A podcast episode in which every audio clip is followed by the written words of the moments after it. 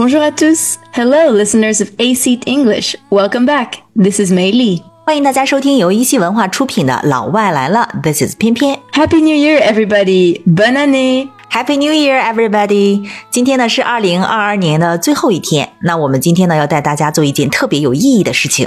Today we are going to reflect on 2022. 对，今天呢我们要来 reflect on 2022，反思一下或者说复盘一下自己的二零二二年。 It is that time of the year to reflect on the past year before we can begin planning for the new year. Yes，首先呢要 reflect on the past year，然后呢再去 begin planning for the new year。 Exactly. I always really like to do this every single year. I do too，这是非常重要的一件事情哈。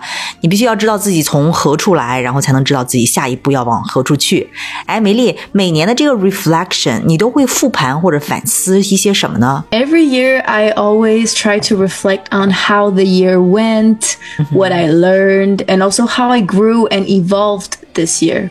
呀、人生呢不是得到就是学到，那么反思哪一些点呢，就会特别特别的重要。So today, we are going to share the prompts I'm using for this year's reflection. 对我们为大家呢总结了十二个非常棒的提示问题 prompts，用来做二零二二年复盘时的一个模板哈。So twelve prompts，十二个提示问题。Okay, so like this, you can also journal along with us, and you can use any notebook or note taking device. 呀你可以用 notebook，也可以用类似于 iPad 或者说 PC 之类的 note taking device，任何可以做笔记的设备都是可以的哈。 Exactly. And also, the next podcast will be planning for 2023. So keep an eye out for that. 呀下一期节目我们会带大家一起 plan for 2023。 So today we are reflecting on the past year. Yeah, now let's start reflecting on the past year.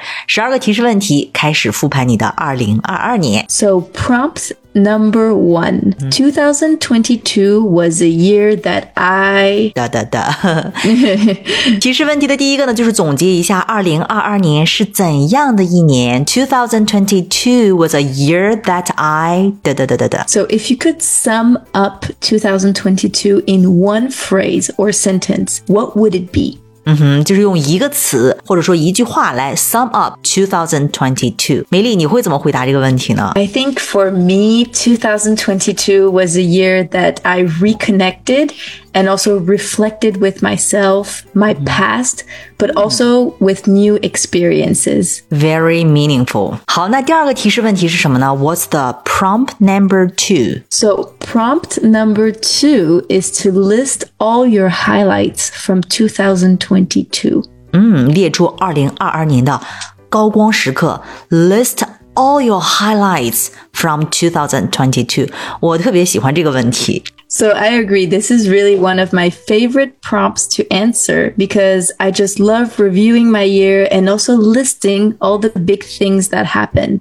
So all of the things that I really want to remember forever. 对这个 highlights 不一定是非得是成功或者说成就哈，而是 all the big things that happened，或者说 all of the things that you want to remember forever，你想永远记住的那些时刻。 And so this is also the page that I like to look back to when I'm reviewing what that year was all about. Exactly，很多年之后呢，你可能会说，哎，我们买房子的那一年，对吧？我们结婚的那一年， 我们去哪里旅游的那一年，就这些时刻呢，就会变成你人生当中的一些 highlights。 Mm, yes, like this, we can really remember them. And you know, you're also uh, only gonna remember the big things or the things that you choose to remember. 对，其实哪怕是一件小事儿，只要你觉得重要，对你有意义，你想记住它，也可以写下来。 Even if it's something small, like you said, but you wanna remember it, so you write it down. Yeah, write it down，把它书面化。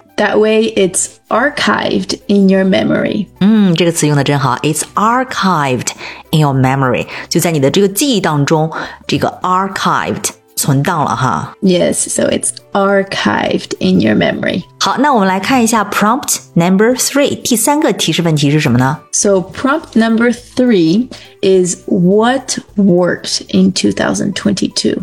嗯，work 这个词呢，就是见效、成功的意思。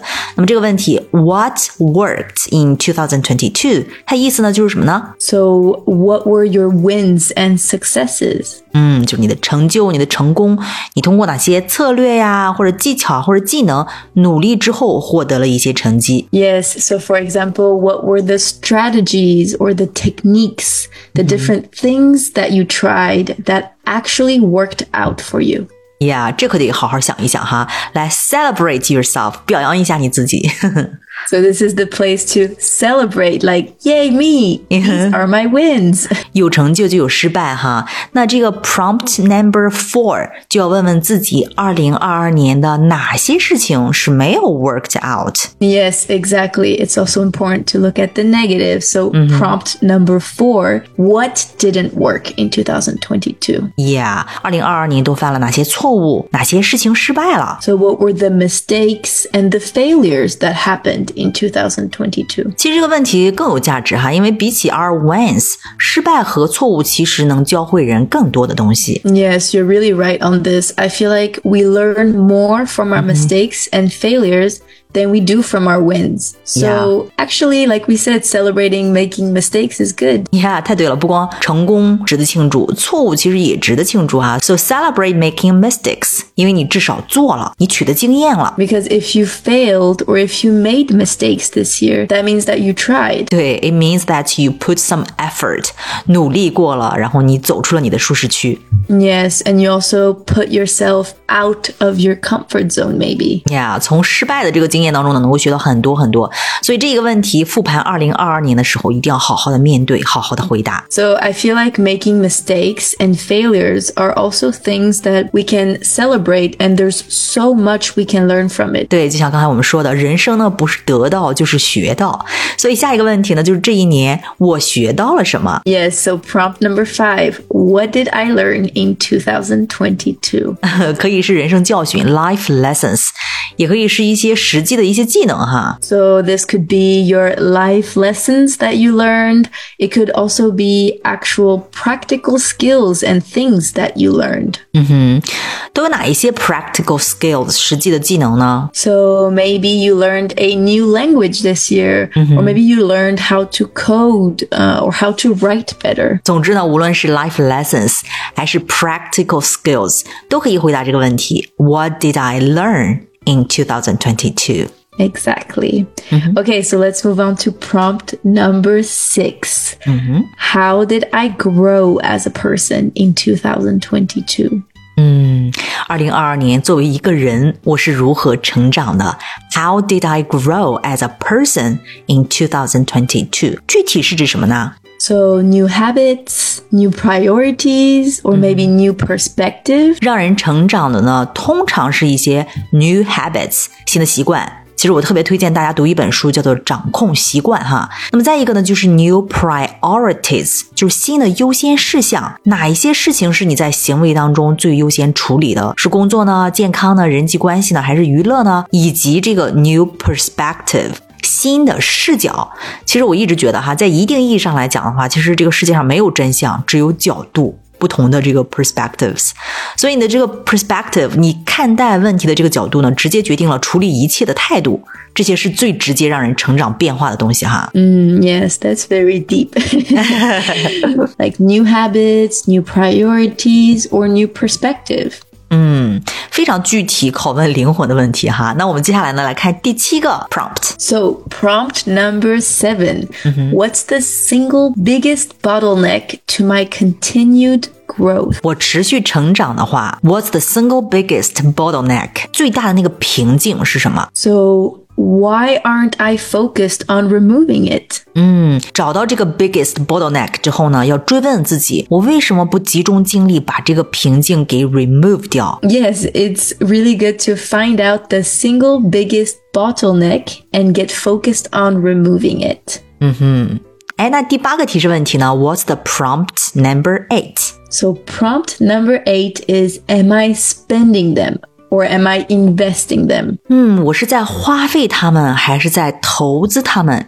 这个它们指的是什么呢？ So, here it refers to my finite resources. 啊哈，指的是我们的有限的资源 （finite resources）。比如呢 So, for example, time, energy, attention, or also capital. 嗯， 时间呀、精力呀、注意力以及 capital 以及你的金钱，这些都是一些有限的资源。那么你是在 spending them 还是在 investing them？ Yes, so with my finite resources such as time, energy, attention, capital, really think about am I spending them or am I investing them? 嗯哼，灵魂的拷问哈。那下一个提示问题呢是 So prompt number 9 is what things do I look back on most fondly that really brought me the most energy and joy? 嗯，回首这一年，就是有哪些事情带给我力量和喜悦？具体是指什么呢？ So people, places, habits, tasks, or even experiences. 嗯哼，那么列出这些来之后呢，要追问一句：那么二零二三年，我怎样才能多做这些事，多接触这些人？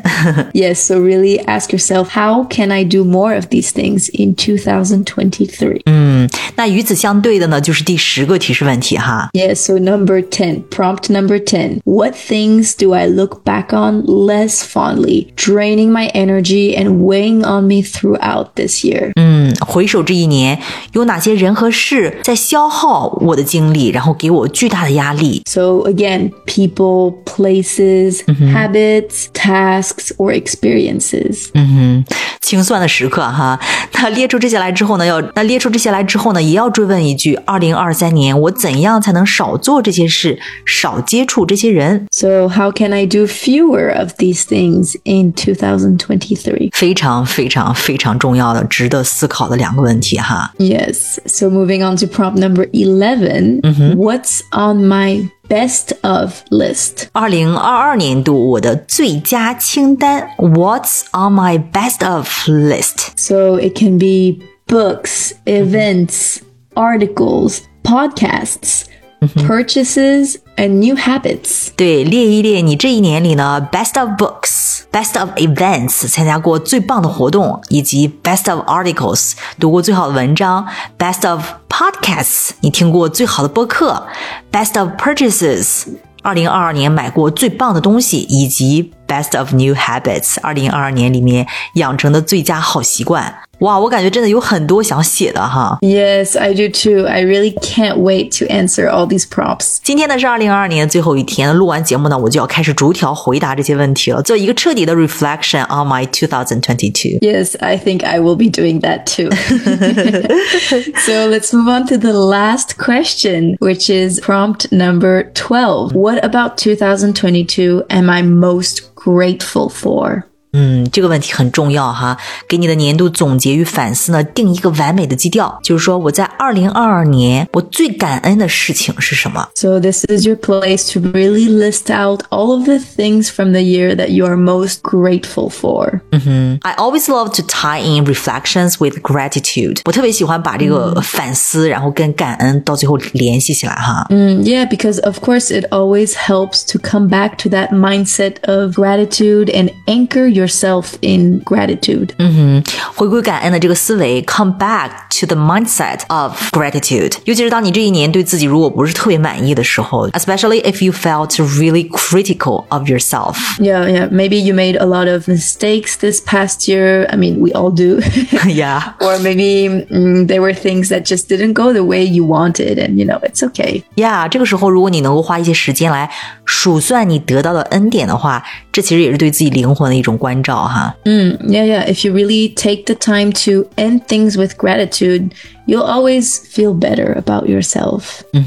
这也是为什么我们要让这一年的反思与总结要以感恩结尾，wrap it up with gratitude。 Yeah, and that's also, I would agree. I really like to wrap it up with gratitude. 好，那希望听完今天的节目之后呢，大家都能花时间将这些问题整理一下，do your reflection。 All right. We hope that you enjoyed reflecting on your year with us. 也欢迎大家留言分享你的二零二二年。 And make sure you stay tuned for the next podcast where we will plan for 2023. All right. We'll see you guys in the next one. Bye, everyone. Happy New Year. Happy New Year. Bye.